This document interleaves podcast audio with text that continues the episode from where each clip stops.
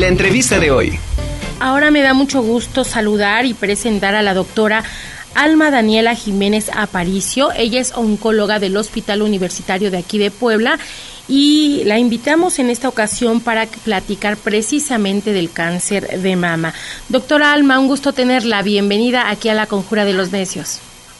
Muchas gracias, buenas tardes y muchas gracias por la oportunidad de platicar acerca de un tema que es de suma importancia en la salud pública de México y del mundo. Sí, efectivamente, y sobre todo ahorita eh, del mes de octubre está considerado como el mes del, del cáncer de mama. Entonces, pues no sé si nos pudieras platicar un poco eh, cuáles vendrían siendo, en primer lugar, qué es el cáncer de mama y cómo se desarrolla. El cáncer en, en, en, general pues es un desarrollo de células anormales y desordenadas crecen de forma descontrolada y eso es lo que ocasiona, eh, pues al final de cuentas, un tumor maligno. Eh, hay varios factores de riesgo, pero si me permite, primero quisiera eh, recalcar que el cáncer de mama es el tumor maligno más frecuente en las mujeres en el mundo y es la primera causa de muerte por cáncer lo cual pues es algo eh, bastante preocupante. En el mundo se diagnostican 1.7 millones de mujeres por año con cáncer de mama y alrededor de un tercio de estas mujeres van a fallecer por cáncer de mama. Esto pues es un gran número de mujeres y está dado porque el tamizaje y la detección oportuna no se da adecuadamente. en nuestro país, el 70% de las mujeres que son diagnosticadas con cáncer de mama se diagnostican ya en etapas avanzadas. Y eh, regularmente el diagnóstico se va a dar a los 52 años, pero la edad de riesgo inicia desde los 40 años. Y conforme pues pasa la edad también hay mayor incidencia en, eh, el riesgo de tener cáncer de mama. Hemos visto que en las últimas tres décadas se ha aumentado el diagnóstico de cáncer de mama de ser de 10 eh, pacientes por cada 100.000 habitantes, en este momento estamos en 40 por cada 100.000 habitantes. Entonces, pues sí es algo alarmante, pero eh, pues que podemos hacer algo al respecto. Dentro de los factores de riesgo que tenemos eh, para desarrollar el cáncer de mama, primero pues un factor de riesgo es una característica que nos va a dar una mayor posibilidad de sufrir una enfermedad de, dentro del cáncer de mama tenemos varios eh, factores de riesgo, unos los podemos modificar, estos pues van a ser los que nos vamos nosotros a, eh, pues a, eh, enfocarnos en dar medidas preventivas y los que no podemos modificar, ahí es donde va a entrar la detección oportuna. Por el simple hecho de ser mujer, ya nuestro riesgo de, de padecer cáncer de mama pues es más alto las edades avanzadas, el haber tenido cáncer de mama o tener un familiar de primero o segundo grado que haya tenido cáncer de mama también es un factor que nos hace más susceptibles a padecer cáncer de mama. El hecho de haber tenido la primera menstruación antes de los 12 años o la menopausia o cese de la menstruación después de los 50 años es un factor de riesgo. Hay también factores de riesgo genéticos que si bien pues es en menor medida de las pacientes, pero también hay que considerarlos. El que no haya tenido en su vida reproductiva la mujer embarazos o el embarazo se presente después de los 35 años, que no tengan lactancia materna, que haya tenido radioterapia por alguna otra enfermedad hacia el tórax y también el uso de eh, terapia hormonal por más de 5 años es un factor de riesgo otro de los factores que son muy importantes, es muy importante mencionar, es la obesidad, sobre todo porque sabemos que nuestro país es un importante problema de salud. Eh, esto no solo es un factor de riesgo para desarrollar el cáncer de mama. En pacientes que ya tienen diagnóstico de cáncer de mama y eh, ya tienen su tratamiento y desarrollan obesidad, son más propensas a recaer por cáncer de mama o a tener algún otro cáncer en alguna otra parte de su cuerpo. El tabaquismo es un factor de riesgo, el alcoholismo y el sedentarismo también.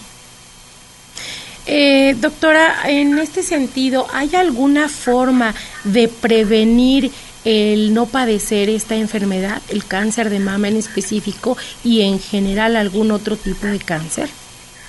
Claro que sí. Eh, la, prevención, como le decía, vamos a encaminarla hacia los eh, factores de riesgo que nosotros podemos modificar, porque hay factores que no podemos modificar. Entonces, en este caso, el tener una dieta saludable, un contorno de cintura menor a 80 centímetros, un índice de masa corporal menor de 25, el hacer ejercicio regularmente, cuatro veces por semana, 30 minutos por día, eh, se ha visto que tiene un impacto en eh, la prevención para el cáncer de mama. También en algunos estudios se ha visto que el tener dos embarazos disminuye el riesgo de padecer cáncer de mama en hasta el 9%. Igual la lactancia materna, cuando eh, después de que tienen a sus bebés, es importante porque disminuye el riesgo de cáncer de mama en muchas ocasiones, pues, bueno, ya se ha comentado, eh, perdón, eh, ya se ha comentado la forma de cómo revisarse, pero me gustaría, eh, doctora, que usted enfatizara un poquito esa revisión que debe tener de manera continua la mujer para prevenir que si en un momento dado observa algo que sea anormal en su cuerpo, pues acudir a tiempo con, con un oncólogo, con un doctor, que, son realmente los encargados de ver este padecimiento. Claro que sí. Mire, realmente la autoexploración debe iniciarse desde los 18 años. Es lo primero que hay que iniciar. Y esto se tiene que hacer siete días después de que termina el periodo de la regla. Eh, son seis pasos que son muy sencillos. Eh, en el paso 1 y 2 vamos a estar descubiertas de la cintura para arriba, enfrente de un espejo, el paso número uno con las manos en la cintura y el paso número dos con las manos detrás de nuestra nuca. Esto es para observar que nuestras mamas sean simétricas, que no tengan hoyuelos, que no tengan protuberancias o alguna alteración en la piel que podamos observar a simple vista. El paso número tres es colocar la mano detrás de la nuca y con nuestros dedos vamos a hacer movimientos circulares en eh, sentido de las manecillas del reloj. Esto pues para eh, poder determinar si hay algún puntito o alguna lesión que sea de, de cuidado. Esto lo vamos a repetir en las dos mamas. El paso número cuatro es revisar las axilas. Esto es muy importante. Vamos a elevar nuestra mano por arriba de la cabeza y vamos a palpar la axila buscando posibles masas también. Eh, el paso número 5 es con el dedo índice y con el dedo pulgar vamos a oprimir el pezón para ver que no tengamos ningún tipo de secreción y el paso número 6 es palpar la mama y la axila estando acostados.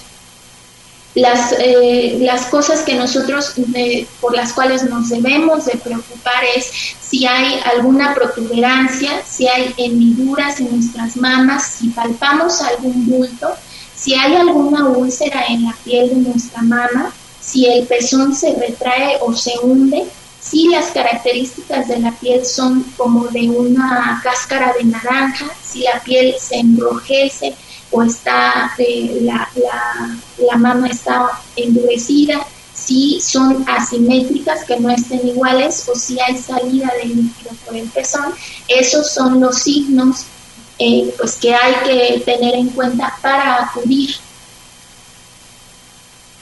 en este sentido, doctora, si nosotros observamos algo anormal con todas estas técnicas que usted nos está eh, hablando ahorita, ¿tenemos que acudir de inmediato a un oncólogo o primero podemos ir con un médico general? ¿Cuál es el procedimiento?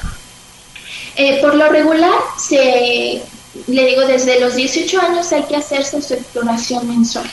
Hay que visitar regularmente a su médico de cabecera para que pues vaya viendo que todo esté normal. En caso de que tengamos eh, aparición de alguna de estas lesiones, lo importante es acudir con un médico, con quien tengan más a la mano, eh, para que solicite los estudios pertinentes y después de eso se refiera al médico oncólogo. Es importante también recalcar que después de los 40 años, aunque esté así, que no tenga ningún síntoma la paciente y la autoexploración sea normal, se necesita que realicen su mastografía y ultrasonido de forma anual. Perfecto, estas son las recomendaciones. En un momento dado de detectarse alguna normalidad, es eh, si se detecta a tiempo, se puede contrarrestar, se puede seguir un tratamiento y que el paciente eh, pues se cure. Mire, sí, es mucho más eh, fácil, tanto para el, el paciente, tratar un cáncer que está en etapa temprana. Es por eso que se hace tanto hincapié en que el tamizaje es nuestra mejor opción, en que la detección oportuna es nuestra mejor opción, porque con la autoexploración pues sí podemos sentir alguna normalidad en las mamas, pero los estudios que nosotros tenemos para tamizaje nos van a dar eh, eh, una luz del problema, o sea, aunque no se palpe, ya salen las anormalidades en los estudios. Esto nos hace que sea pues una detección en etapa temprana, el tratamiento sea menos agresivo, menos mutilante e incluso hay pacientes que pueden conservar la mama. Se da un tratamiento conservador, se hace resección del sitio en donde está el problema, pero pueden conservar la mama porque el diagnóstico de un cáncer de mama pues siempre es muy devastador para las pacientes y trae también pues consecuencias eh, psicológicas que también se recomienda que lleven acompañamiento psicológico cuando tienen ya un diagnóstico de cáncer de mama. En este sentido, ¿es el mismo tratamiento que se da para un varón que para una mujer? Sí, Sí, de hecho, qué bueno que lo menciona porque sí es algo que no se sospecha mucho en, en varones porque realmente solo el menos del 1% del total de los cánceres de mama se presentan en los varones, pero sí hay que tomarlos en cuenta. Sobre todo, eh, hay que detectar que en ellos los factores de riesgo son diferentes. Eh, en ellos el, el, papel genético juega un, un papel más importante mutaciones genéticas como el BRCA2, esas son importantes, que él, tenga algún familiar hombre que haya tenido cáncer de mama, ese es un foco rojo también, que tenga criptorquidia, es decir, que los testículos no hayan bajado a la, a la bolsa escrotal antes del nacimiento, también es un factor de riesgo. Entonces hay que detectar todas estas cosas porque como no se sospecha en, en pues generalmente en pacientes hombres, pues el diagnóstico se hace también de forma muy tardía y pues el, el tratamiento conlleva pues eh, mayor agresividad. Claro. Doctora, ¿Cuál sería la recomendación de, de, manera general? Obviamente el estarse checando, como usted dice, hacerse esta exploración, estudios de mastografía de manera anual y todo, pero ¿cuál sería la recomendación o la alerta para prevenir y, y lograr de alguna manera un hábito en todas estas personas, hombres, mujeres, porque a final de cuentas cualquiera de, de, nosotros puede estar propensos a tener este el cáncer de mama y como usted lo mencionaba al inicio, son los porcentajes que se están reflejando en, en cuestión de muerte, pues son muy altos, ¿no? Y padecimientos. ¿Cuál sería la recomendación por parte de ustedes para, para todos nuestros radioescuchas, nuestros televidentes, para ir disminuyendo todos estos índices de los que ustedes nos comentan?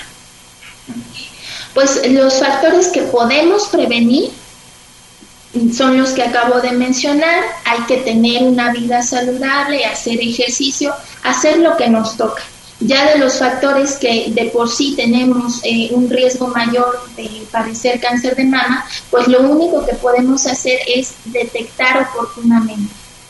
Eso es, eso es este, pues lo más importante, que no se obvie el tamizaje, que no se obvie realizarse las mastografías anuales, porque solo un 20% de las mujeres mexicanas se ha realizado en su vida una mastografía. Entonces, esto se refleja en que cuando llegan las pacientes ya a nosotros están en etapas muy avanzadas. Sí, sí es cierto. Esto es lo, esto es lo grave del asunto, ¿no? Que desgraciadamente a veces somos muy dejados.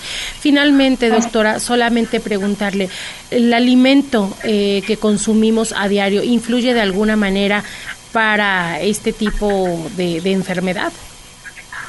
Hay varios estudios que eh, señalan que las carnes rojas pueden estar asociadas pero como hay estudios que dicen que sí y dicen que no, pues realmente no lo podemos tomar como algo tan cierto. Los factores de riesgo que sí están relacionados son el sobrepeso, la obesidad, el tabaquismo, el alcoholismo, eh, pues eso sí, está probado que eh, es un factor de riesgo importante para el cáncer.